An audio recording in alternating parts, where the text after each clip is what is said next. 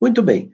Com relação ao Fórum Shopping, então, é, o que nós precisamos é, ter em mente é que se trata de uma circunstância criada é, praticamente como uma, um aspecto prático, quando os operadores do direito, eu não gosto muito dessa expressão, mas vamos usar ela aqui, os operadores do direito perceberam que a, a vocação por diversos legisladores de competências para os seus judiciários para decidir um mesmo caso levava é, necessariamente a uma situação é, em que tanto faria eu entrar com a ação em A como entrar com a ação em B. Esta circunstância é, transforma o problema do Fórum Shopping num problema, é, de algum modo, difícil de ser é, é, equacionado. O que, que eu quero dizer com isso? Quando eu penso, por exemplo, em é, competência que se estabeleça entre várias nações, se eu tomar estas competências como uma realidade que está posta e acreditar que isso faz com que a jurisdição brasileira seja a melhor opção pelo simples fato de eu ser um advogado inscrito no Brasil, eu terei alguma, aliás, alguma não, eu terei bastante dificuldades uh, provenientes deste raciocínio. O que, que eu estou querendo dizer com isso? Há circunstâncias em que uh, o indivíduo que pensa uh, os problemas de direito internacional privado acaba se esquecendo de que outros ordenamentos, por diversas razões, podem ser mais benéficos ou mais favoráveis à estratégia processual que eu quiser é, construir. Então, o que eu gostaria aqui de pensar com vocês é uma circunstância em que um mesmo é, caso possa desencadear a submissão a quatro jurisdições diferentes. Estas quatro jurisdições, por razões, claro, eventualmente diferentes, avocam para si a competência para decidir esse caso, que vocês podem pensar no caso que vocês quiserem. Estes casos, que podem ser manejados perante essas quatro jurisdições, por razões de avocação de competência distintas, tem é, enquadramentos normativos diferentes nas quatro legislações. Então vamos lá. Vamos pensar aqui. É, é, pensem no caso que vocês quiserem, eu vou pensar num caso de reparação é, por danos. A e B, ou melhor, vou mudar aqui. X e Y é, se envolveram numa questão de responsabilidade civil. X é o meu cliente, ele chega no meu escritório e diz: Olha aqui, eu sofri um dano, eu quero reparação. Quero entrar com a ação contra Y que causou o dano e está aqui uh, uh, o nexo de causalidade. Eu entendo como viável a propositura de uma ação, realmente o direito dele foi violado. Agora, dizer para ele, vamos então correndo entrar com a ação, pode ser uma atitude extremamente precipitada. Por quê? Sendo um caso plurilocalizado e que envolva, por hipótese, quatro jurisdições diferentes, A, B, C e D, pode acontecer de que essas jurisdições competentes determinem a incidência de leis materiais distintas. Vamos imaginar que a regra de conexão da ordenação do ordenamento A mande aplicar a lei de B. O ordenamento, é, perdão, a regra de conflitos de B manda aplicar a lei de C. E a regra de conflitos de C manda aplicar a lei de A. E em D, a sua regra de conflitos manda aplicar o seu próprio direito, direito D. Imaginemos, então, quatro leis diferentes sendo aplicadas nesses quatro ordenamentos. Só isso já me permite pressupor que os resultados alcançados ou potencialmente alcançados nas quatro ações judiciais serão distintas. Vamos imaginar que em A, na jurisdição A, o meu cliente conseguisse 100% do que ele quer. Ao aplicar a lei de B, o judiciário A reconheceria, por hipótese, danos materiais, lucros cessantes e, eventualmente, uma uh, punição ao causador do dano, algo equivalente às punitive damages do direito anglo-saxônico, do direito da common law, né? sobretudo do direito norte-americano. Estes três uh, aspectos presentes como possíveis de serem impostos, segundo a lei de B, na legislação do Estado C, aplicável na jurisdição B, não são reconhecidos. Lá só se reconhece os danos materiais e os lucros cessantes, por exemplo. E na jurisdição de C, que vai aplicar o direito de A, só se reconhece a incidência dos danos materiais. Vamos desconsiderar, por hipótese, eventuais problemas de ordem pública aqui, só para a gente poder raciocinar. Já no ordenamento D, que aplica o seu próprio direito, vamos imaginar que eh, a situação não é considerada ilícita. E se ela não é ilícita, não há por que responsabilizar ninguém. Tá? Então, lá, eh, vamos traduzir isso em percentual. No estado A eu conseguiria 100%, no estado B eu consigo 80%, no estado C eu consigo 50% do que eu pretendo, e no estado D eu consigo 0%. Nada do que eu gostaria eu conseguirei lá. Diante desses dados, eu não tenho a menor dúvida que vocês me diriam: bom, então vamos entrar com a ação em A. Ele te consultou e a sua jurisdição é a jurisdição do Estado A. O melhor é aplicar a lei do Estado A. Como eu disse, vou desconsiderar problemas de ordem pública. Pode ser que, como o meu ordenamento só reconhece os danos materiais, pode ser que lucros cessantes e, sobretudo, as punitive damage sejam é, uma forma é, ofensiva à ordem pública local. Certamente a terceira seria, a segunda talvez não. Mas é, vamos imaginar que não existe essa, essa exceção para essa minha hipótese. De fato, propor a ação no estado A parece ser a melhor estratégia. Só que só isso não basta. Por quê? Vamos imaginar que eu entro com a ação no estado A, o réu citado procura um advogado e esse advogado decide informar ao, uh, enfim, ao interessado que uh, que é o réu, né, que ele pode, se, pode e deve se defender na jurisdição A, mas que a gente poderia pensar, por exemplo, em entrar com uma ação no judiciário D, uma, de, uma declaratória negativa, por exemplo, para dizer que não existe o direito do autor a qualquer tipo de indenização.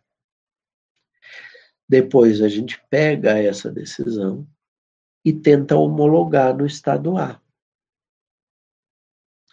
Porque, como a gente vai ver na aula da semana que vem, não existe litispendência no direito brasileiro, e vamos imaginar que nenhum desses ordenamentos exista, litispendência internacional. O que, que acontece? Eu pego essa decisão de B, trago, aliás, de D de dado, trago para o ordenamento A, homologo quando o órgão de homologação reconhecer, de novo, sem violação à ordem pública, vamos abstrair dessa possibilidade, por enquanto, só para a gente pensar, é, se há homologação e o processo ainda está em trâmite neste país, eu posso ir lá e apresentar uma exceção de coisa julgada. Já há uma coisa julgada sobre aqueles fatos, aquela causa de pedir, aquele pedido, entre as partes, e, portanto, essa ação, por identidade, não pode prevalecer, não pode continuar. E ela teria que ser extinta. Ora,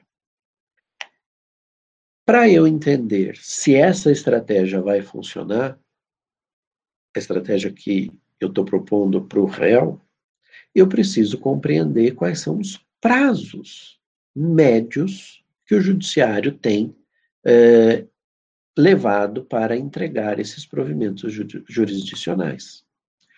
O Estado A, vamos por hipótese imaginar, é um Estado que é, estabelece uma forma de interferência, é, é, de interferência não, mas o Estado A tem um modelo de administração da justiça que leva 12 anos, por exemplo, para uma decisão transitar em julgado em média. No Estado D, em um ano e meio, uma ação como a que eu quero propor é, é, é transita em julgado na pior das hipóteses. Ora, minha estratégia parece adequada, porque enquanto o processo ainda estiver andando em A, eu já obtenho a sentença em D e levo para o ordenamento eh, jurídico do Estado A para a tomada dessa decisão, eh, que vai então eh, ser homologada lá e trancar o andamento da ação originária. Nesse sentido, se tudo isso acontecer, o, a, a forma afoita como o advogado do Estado A agiu leva a uma, é, é, no fundo, a uma ineficácia dessa estratégia. Há uma competência? Há, mas essa competência se mostrou é, desnecessária. Né? É, aliás, desnecessária não, ela se mostrou é, não efetiva, não adequada. De outra sorte, se eu tiver é, um aspecto é, é, vinculado à jurisdição B, que consegue me entregar uma decisão em dois anos e meio, e, por outro lado, demora para homologar uma decisão estrangeira outro tanto, dois anos e meio também, eu teria uma estratégia muito mais adequada para o autor da demanda ao propor a ação em B. Ele não vai ganhar os 100%, ele não vai ganhar tudo aquilo que ele gostaria, mas ele vai ganhar 80% com chance de levar. Por quê? Se no estado D a decisão demora o mesmo tempo, a homologação vai acabar acontecendo só muito mais tarde. Então dá tempo de eu terminar a ação de B e garantir para o meu cliente 80% daquilo que ele pretende. Parece, então, a mais adequada propositura da ação em B. Só que eu ainda preciso saber onde é que o réu tem o seu patrimônio, para compreender que medida posterior eu vou precisar tomar para executar essa decisão se o réu não oferecer voluntariamente o pagamento da condenação, saldando a sua dívida. Né? E vamos imaginar, só por hipótese, que todo o patrimônio do réu esteja é, no ordenamento A, então, não adiantou, é, é, eu tive dois anos e meio para tomar a decisão no estado B, só que eu vou precisar pegá-la e homologar no estado A. Vamos imaginar que o estado A seja muito rápido para homologar. Seis meses está homologado. Qual é o risco aqui de eu entrar com a ação em B? Dois anos e meio para tomar a decisão, mais seis meses para homologar aqui, três anos. O réu vai no estado D, obtém em um ano e meio a decisão que, de, que reconhece a inexistência da dívida e homologa no estado uh, A. Em dois anos, ele cria uma coisa julgada que bloqueia qualquer interferência no patrimônio daquela pessoa. Então, talvez essa estratégia de B não seja mais adequada. Vamos imaginar que em C, no ordenamento C, onde eu vou conseguir 50%, a decisão saia em um ano e meio também. Talvez num modelo como esse, exagerado, como eu fiz, né, porque eu dei prazos muito baixos para as três jurisdições e muito alto para a jurisdição A, mas isso poderia ser mais aproximado, é, talvez valha a pena eu entrar com a ação em C. Também posso entrar em B, porque não existe litispendência, como a gente vai ver. Entro com a ação em C, obtenho 50%, trago e homologo. Executo no patrimônio do devedor. Ainda que ele tenha entrado com a ação em D, vai ser uma corrida. Vamos ver o que é que vai dar. Mas vamos imaginar que ele tem um advogado ruim e nada disso aconteceu. Ele não entrou com a ação declaratória negativa em D. Ele só se defendeu aqui em B. Aliás, em B e em C. Dali, mais na frente, daqui a um ano, quando eu tiver a decisão é, homologada no estado C, aliás, no estado, decisão proferida, perdão, no estado B, eu posso pedir uma, uma homologação parcial, dizendo, olha, já houve a execução de 50% dos meus prejuízos, mas agora eu quero uma execução complementar eh, para os, os 30% reconhecidos na demanda no estado B, né? porque sobre esse aspecto adicional, lucros cessantes, não houve manifestação judicial eh, no estado C. Então vejam que, eh, e portanto não houve homologação, e portanto não houve eh, coisa julgada. Claro, se o juiz mencionou na sentença dizendo não reconheço direitos a lucros cessantes por causa disso, disso, daquilo, essa estratégia de B vai para o vinagre.